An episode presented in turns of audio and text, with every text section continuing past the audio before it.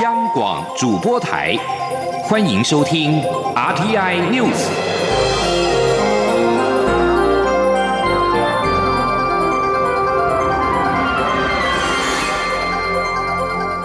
听众朋友您好，欢迎收听这节央广主播台提供给您的 RTI News，我是张顺祥。敦木舰队磐石舰发生 COVID-19 群聚的感染，防疫漏洞受到外界检视。蔡英文总统今天在总统府发表场听谈话，向全民致歉。详细的情形，连线央广记者欧阳梦平。是在国防部长严德发昨天晚上召开临时记者会，呃，宣布第一波的惩处名单以及他向蔡英文总统自请处分之后呢，蔡总统也在今天早上啊临时召开了记者会。那他表示说自己是三军统帅，国军的事就是他的事，也是他的责任。在虽然国军平时捍卫国家，也支援了许多防疫工作，但是呢，海军在这趟任务在防疫上面出现这么大的为失，让国人因此承担了疫情的风险，他要致上歉意。那总统也指出，现在国内外的疫情紧急，海军在防疫上面出现了疏漏，他已经要求国防部要在最短的时间内厘清厘清真相，改正错误，还要还要尽快补上这个防疫的漏洞，要以诚实作为最高的原则。那国防部呢？昨天也检讨出四大缺失。总统说，这只是初步，在完整调查清楚、厘清责任之后呢，会再进行惩处。他也绝对不会护短。那总统说，他的责任就是要把防疫做好，也要让疫调可以完整，让国人可以安心。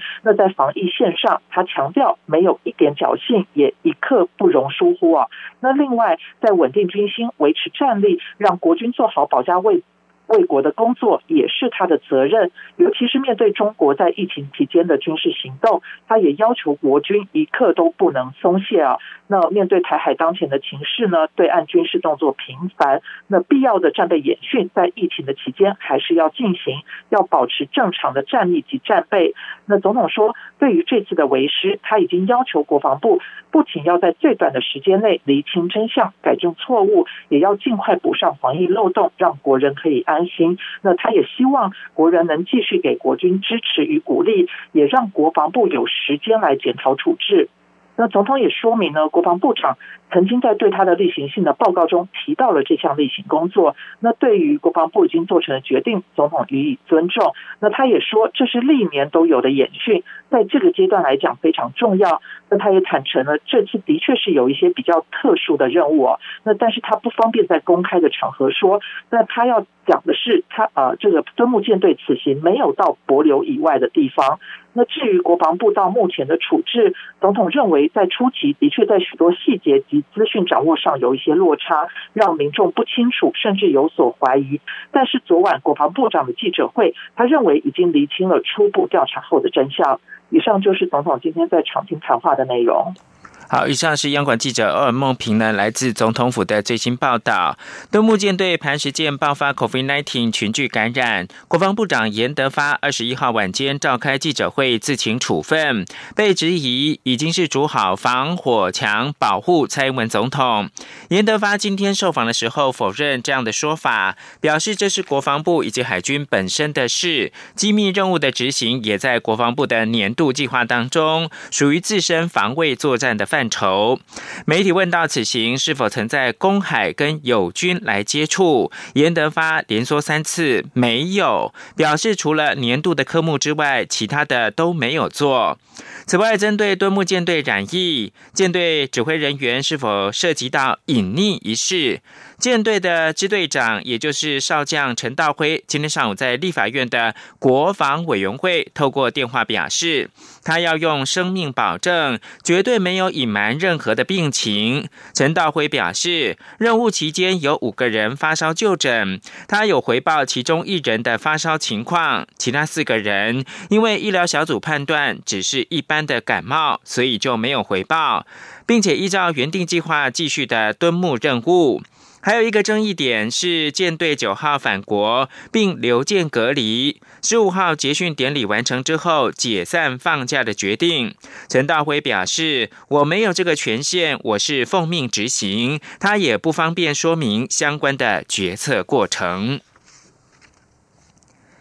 海军敦睦舰队群聚感染扩大，行政院长苏贞昌今天表示，目前疫情严峻，但中国的军机、船舰仍然是不断扰台，敦睦舰队巡航保国为民，一刻不能停。但是防疫确实没有到位的地方，他呼吁国防部遵守蔡英文总统的指示，诚实面对，不要让防疫因此有破口，也希望各界给国军时间。相信国军会做得很好。请听央广记者刘玉秋的报道。海军独木舰队爆发武汉肺炎群聚感染的风波持续延烧。国防部长严德发二十一号晚间召开记者会，表明已向蔡英文总统自行处分，并提出第一波的惩处名单。对此，行政院长苏贞昌二十二号在行政院纾困振兴进度记者会上受访时表示，国军如何惩处属于总统职权，他不便评论。但目前疫情险峻，中国飞机、船舰人不断扰台或绕台，保国为民一刻不能停。军舰巡航是对的，只是防疫上确实有缺失。基于行政一体，国军在防疫上所需的物资，行政院都会全力支持。国军训练作业、海军的演训的大事情，这持续不断，一刻不松懈，这是对的，而且是好的。至于防疫，那这一次确实有没有到位的地方，所以总统交代，诚实以对。昨天国防部长也出来。说有四点缺失，所以这些就一如总统指示，就把它做好，不要让我们防疫因为这个地方的遗有了遗憾，有了破口，那这个我们还是。全体谨慎面对。苏贞昌也提到，他二十二号一早也与蔡总统一同开会。他相信蔡总统对国军领导国家掌握非常好，政府会从这次事件走出来，不会被绊住手脚，反而会看出国军防疫上没有到位后，他相信军方会找出方法虚心检讨，国人也能更加注意，尽量区隔减灾，不要让疫情扩散，展现政府效率。苏文昌也坦言，行政院副院长陈其迈十七号到高雄了解时，就已回报敦睦舰队有状况，但因为第一时间情况还不明朗，希望国人给予国军时间、空间，让他们好好弥补。至于蔡总统是否震怒，苏仁昌说，在总统这一段时间召开国安等会议，但没有看到总统生气，因为发脾气对国家大事不会有用。不过人总是人，小事情发脾气很正常，而行政院也没有。有批评国军的意思。虽然敦睦舰队这次防疫确实有落差，但国防部长已经说明一定会整个检讨。他希望防疫尽快到位。中广电台记者刘秋采访报道。磐石舰上多名官兵确诊武汉肺炎，台南市长黄伟哲批评全民辛苦防疫栽在海军的手上。他并且表示，台南市正在评估是否要取消五一连假，如果取消放假，但疫情还是扩大，不排除封城。对此，中央流行疫情指挥中心的指挥官、卫生福利部长陈时中今天在行政院长苏贞昌主持的纾困振兴记者会上表示，敦睦舰队爆发群聚感染属于突发状况，当然大家必须谨慎以对。但是台湾已经接近十天没有出现本土病例，还没有到封城的阶段。陈时中强调，台湾必须注意。但距离封城很远，他说：“当然，这次发生了我们东木舰队啊这样的一个状况，但是属于一个突发的状况。当然，大家必须要谨慎以对。但是整体在台湾的本土病例，其实我们已经接近十天是没有本土病例。”所以整体在判断一个形势的时候，要从世界的局势、地方的状况，还有一些突发事件，还有我们的掌握的能力，去考虑这些相关的事情。台湾还没有到封城的时候，大家必须要注意，但是离那个还非常的远。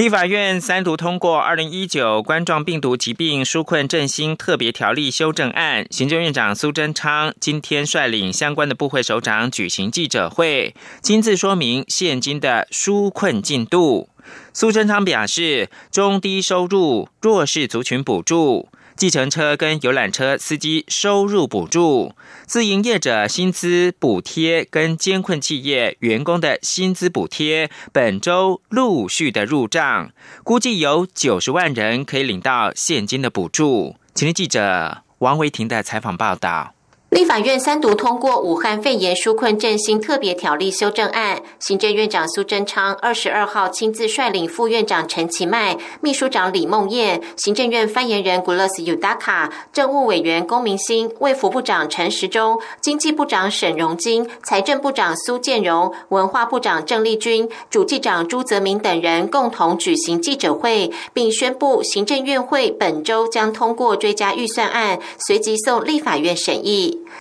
苏贞昌今天拿着招牌撞球杆，亲上火线报告政院现金纾困的最新进度。苏贞昌表示，八十七万名中低收入户，每人每月发给新台币一千五百元，连发三个月的生活津贴，已经有七十一万人入账。计程车和游览车司机每人每月一万元，连发三个月的薪资补贴，已经有五点八万人领到。另外，也有十万名自营业者本周可以领到每人三万元的。薪资补助以及监困企业员工薪资补助的部分，本周也有三万七千名员工可以入账。苏贞昌表示，总计本周共会有九十万人可以领到政府纾困的现金补助。他表示，政府发现金给弱势族群，给有需要的人，并非不分贫富发钱，通通有奖。苏贞昌说：“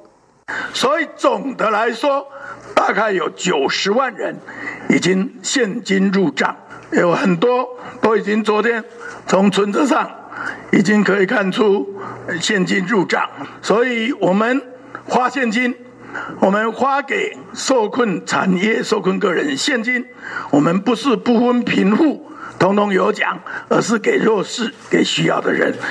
立法院三读的特别条例修正案将特别预算上限调高至四千两百亿，外界质疑打开举债天花板，恐怕对财政纪律有不良影响。苏贞昌表示，政府严格要求财政纪律，立法院虽同意是疫情需要，可以再追加两千一百亿，但是政院不会乱花钱。媒体询问政院是否规划由纾困进入振兴阶段的时间表，苏贞昌回应：一旦疫情和缓，就会进入振兴阶段，行政院会看着办，把握最好的时机。他也表示，政府现在呼吁民众不要参加人潮聚集的活动，保持社交距离，现在又要民众出来振兴消费，这样有点矛盾。中央广播电台记者王维婷采访报道。而在国际间，油市现危机，美国的油价崩跌百分之四十三，创二十一年来新低。美国五月交割原油期货价破天荒跌破零美元之后，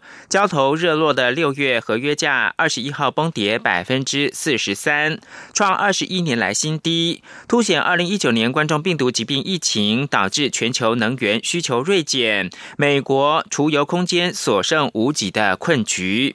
国际油市陷入到数十年来最严重危机，连带影响到全球的股汇市表现。台北股市重挫百分之二点八，在能源股拖累之下，欧洲多国股市跌幅超过百分之三。美股道琼工业指数两天来大跌超过一千两百点，产油国货币遭到抛售，俄罗斯的卢布对美元一度重贬百分之二点五。纽约西德州中级原油五月交割期货价二十号收在每桶负三十七点六三美元，二十一号到期，价格是由负转正，收在每桶十点零一美元。而交投最热的六月交割 WTAI 的期货价二十号大跌百分之十八，二十一号持续下探，盘中一度狂跌超过百分之六十，贯破了七美元的关卡。中场是大跌了八点八六美元，跌幅百分之四十三。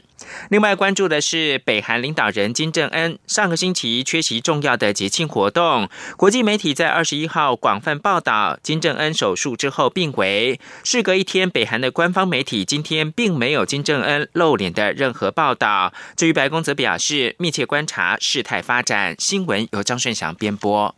各位朋友，大家好，我是台大医院张尚存医师。自从武汉肺炎疫情发生以来，许多人配合政府居家隔离或居家检疫，而被限缩了行动自由。我们不应该害怕或排斥，要多给他们一些支持与鼓励。也提醒居家隔离或居家检疫的民众，确实做好与外界隔离。不管疫情如何变化，大家都要有正确正向的态度，不要彼此贴标签，才可以守护台湾的健康。由政府请安心资讯由机关署提供。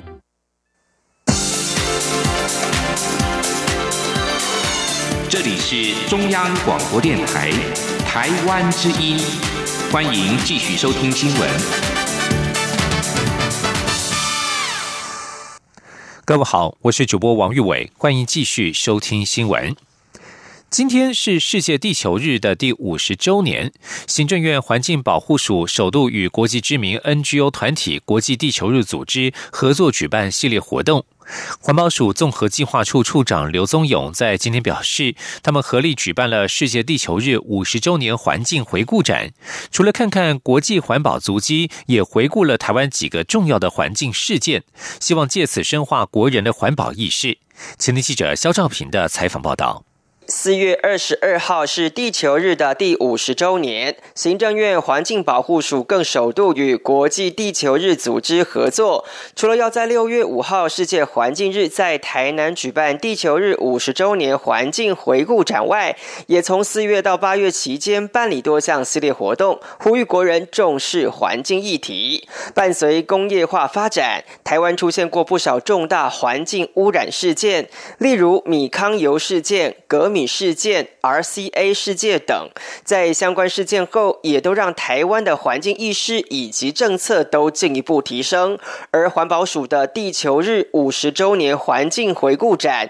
除了有国际资料外，也整理了台湾过去几项重要的环境事件，希望深化台湾的环境教育。环保署综合计划处处长刘宗勇就说：“他们从故事开始谈起，点出台湾在不同。”同阶段的环保里程碑，他说：“像阿玛斯号，那阿玛斯号整个当时什么时候发展的？那后面就有英英的平台海洋污染防治法，所以它是有个时间故事走，所以是类似这样的事件。就我们当时发生过什么事情？二零零一年，然后当时发生的事件的过程，那后来结果是什么样子？那后来就是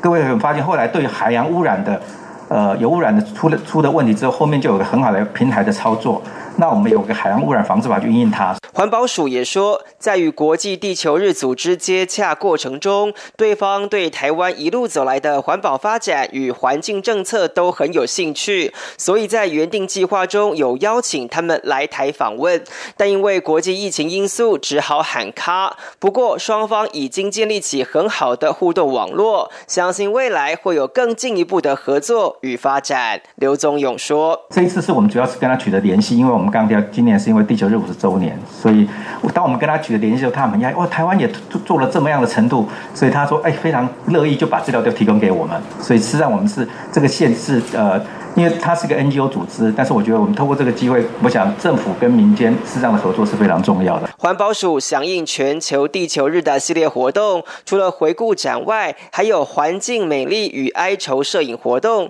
与环保署长沙龙的大小署长对谈等环境教育规划。除了提醒民众要落实环保外，也希望启发下一代的环保意识。中央广播电台记者肖兆平采访报道。发展绿色能源对于环境永续相当重要。然而，在俗称武汉肺炎的 COVID-19 疫情影响之下，国际原油期货价格屡创历史纪录，低油价是否可能阻碍台湾的绿能发展？大雅集团董事长沈尚红以及从二零一二年就跨足绿色金融领域的永丰银行，今天都表示，随着疫情降温，对石油的需求终究会回升。至于发展绿能是台湾的既定方向，仍然会按着目标继续进行。前天记者陈立信宏的采访报道。政府订定二零二五年要达到二十 g 瓦斯太阳能装置的目标，以电线电缆起家的大雅集团看好此趋势商机，积极投入。目前旗下已经有二十九座产生售电收入的太阳能电厂。大雅集团最新计划是建制台南学甲太阳能电厂，这也是国内首建整合民间私人土地，并经过政府审查核准，估计可在未来二十年带来至少十八亿度的发电量，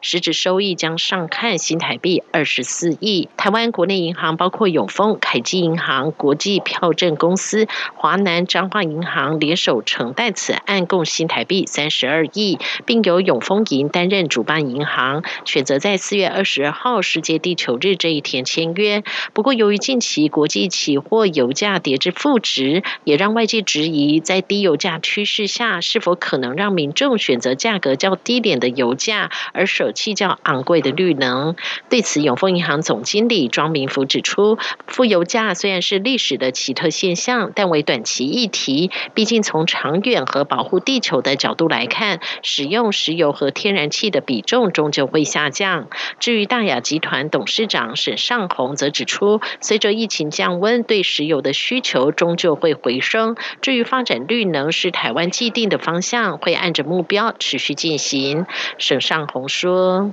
除了我们一般家庭用电、生产用电、工厂用电需要的电以外呢，现在汽车交通工具，汽车慢慢走向啊动电能了啊。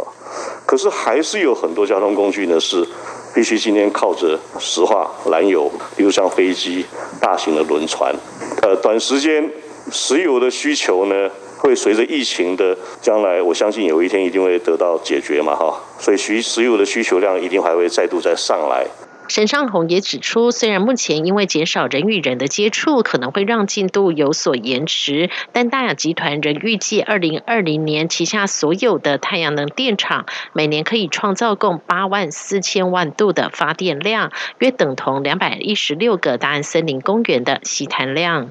中央广播电台记者陈林信宏报道。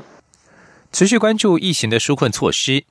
原民会主委一将拔路尔今天在立法院内政委员会报告原民原住民族产业纾困执行情况。他表示，目前受理原住民族企业贷款免息以及缓缴方案的核定比率已经达到了百分之九十六点九。第二波纾困方案是补助部落优化景观，每一个部落最高补助新台币四十万元，预计至少补助一百个部落。前天记者刘品熙的采访报道。立法院内政委员会二十二号安排原民会主委一将拔路儿专题报告原住民族文化资产保存现况与发展及原住民族产业纾困振兴计划执行情形。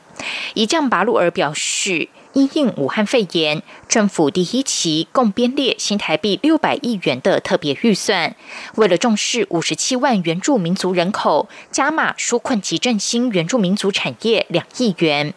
一将拔路儿指出。原民会自三月十八号起实施第一波纾困方案，针对原住民族综合发展基金贷款的原贷户一千三百一十一户及原住民族企业信用保证贷款的核保户三十户，推出免息方案，同时可延长缴款期限三年，与本金宽缓一年，并回溯自今年一月十五号起实施。截至四月二十号。总计受理八百三十件，核定八百零四件，核定比率达百分之九十六点九。一将拔路尔表示，第二波纾困方案也已经在四月二十号公告实施，主要是针对受疫情影响的部落旅游经营单位，补助其优化部落景观，每一个部落最高补助四十万元，预估优化至少一百个部落。他说：“所以我们在这个。”部落景观优化的这个补助的部分呢，是包含这个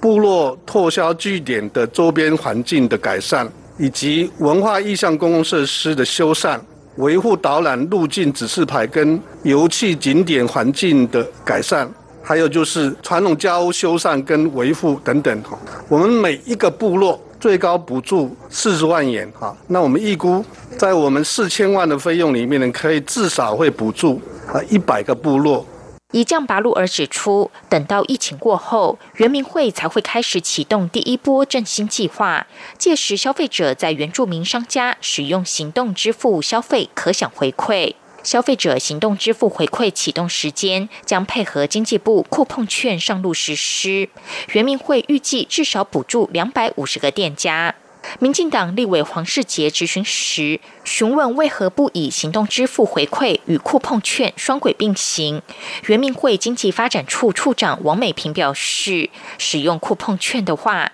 店家必须带店折扣金额，等一两个月后才能核销。因此，原民会采用行动支付，店家不用带店，银行隔天就会将金额入到店家账户。央广记者刘聘熙在台北的采访报道。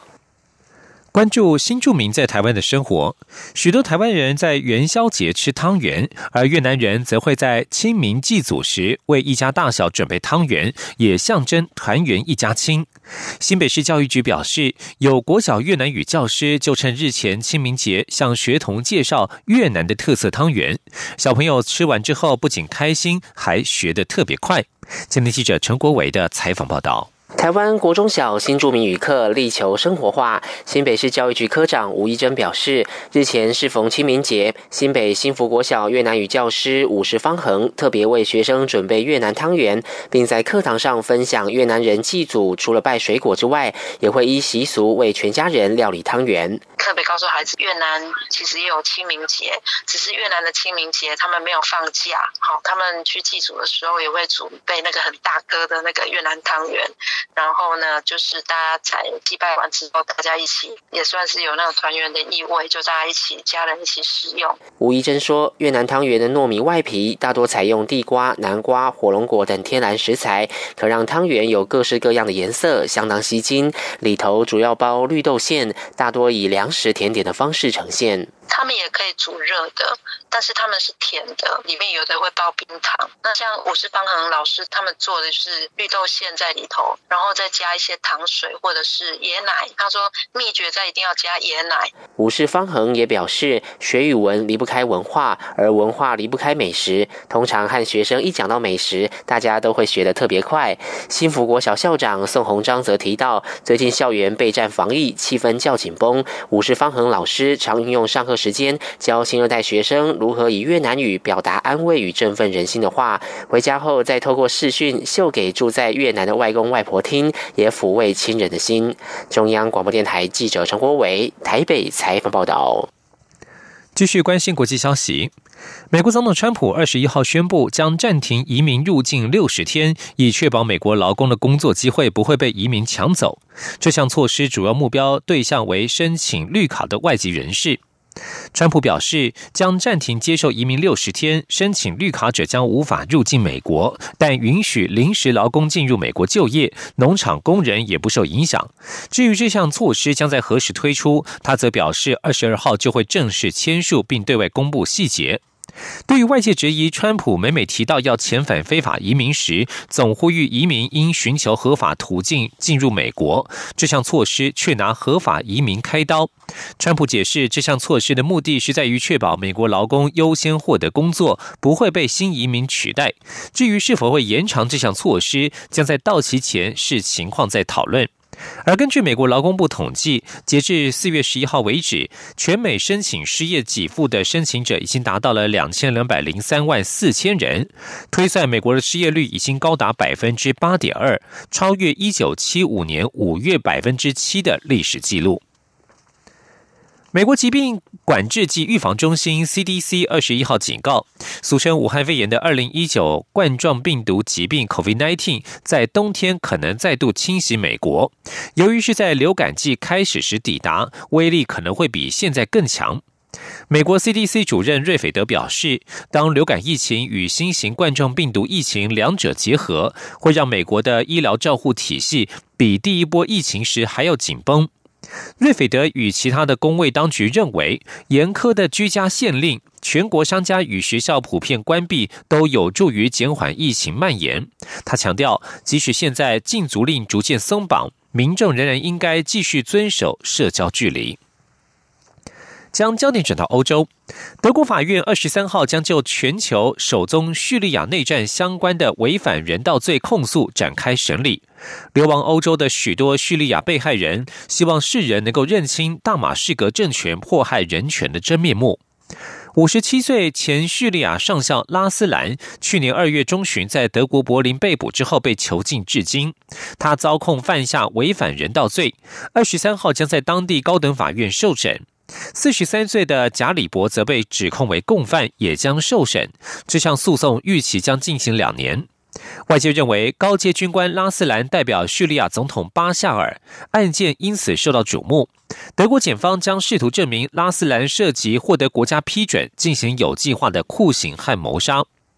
拉斯兰遭指控于二零一一年到二零一二年间，主管大马士革哈蒂博收容所时，监督谋杀五十八人，并且对另外四千人施加酷刑。